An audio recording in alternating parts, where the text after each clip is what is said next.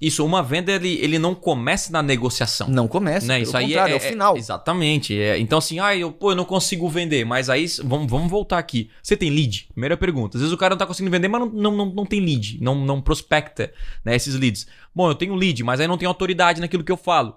Então, uma venda, para ela acontecer, é uma série de fatores né, que você precisa desenvolver para que a negociação lá no final dê certo.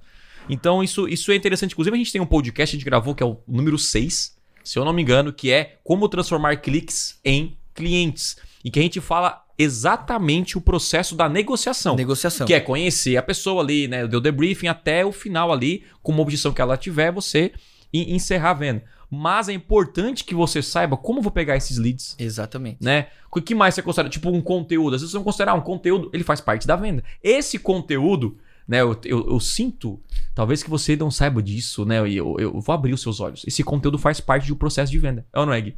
Com certeza. A gente está gerando valor, né? Você pode um dia ou não se tornar o meu cliente, mas se você consumir esse conteúdo até o final, tem grandes chances de um dia você comprar algo de mim. Então você tá talvez no processo. É, é um funil. Você tá. Tem, é, esse vídeo pode alcançar 10 mil pessoas. Daqui a pouco, dessas 10 mil, parte dessas pessoas vão comprar e vão seguir em frente. É isso que acontece, né? Isso.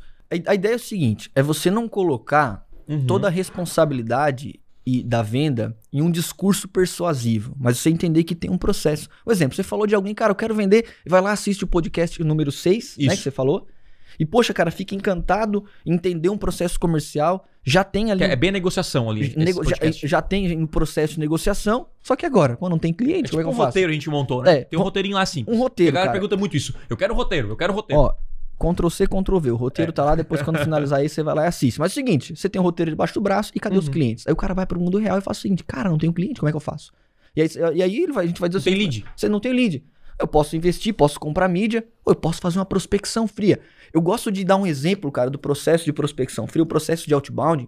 Ele se assemelha muito a isso aqui, ó, linha de montagem. Aham. Você vai ter que ter um volume X de atividades por dia para que o lead levante a mão e diga assim, cara, talvez eu quero conversar com você. Sim. Vou dar um exemplo de algumas atividades. Cara, eu vou ter que uh, buscar lá no Google Meu Negócio 10 empresas que eu vou começar um relacionamento em um nicho específico. Aham. Para essas empresas, eu vou seguir as pessoas lá no Instagram, eu vou me conectar, ou eu vou me conectar no Dá uma LinkedIn. sugestão na empresa dela, uma- no, no a, site. a partir eu vou mandar X números de e-mail, fazer tantas ligações. Eu entender que esse processo, esse fluxo de atividade, esse volume de atividade tem que ser encarado da mesma forma, com o mesmo grau de importância que o discurso persuasivo. Eu vou dizer mais, é mais importante ainda, Uhum, uhum, porque senão você uhum. não consegue fazer o cliente levantar É, a mão, né? perfeito? Mas sabe o que acontece? As pessoas desmotivam. Por quê? Porque ela vai lá, consegue uma oportunidade Aham. ela cria todo um cenário, uma expectativa para fechar o negócio. Mas por alguns motivos ela não consegue fechar o negócio em uma negociação. Uhum. E é o seguinte, no dia seguinte ela tem que prospectar de novo. Uhum. Só que quando você vai buscar oportunidade, cara, o resultado não vem rápido.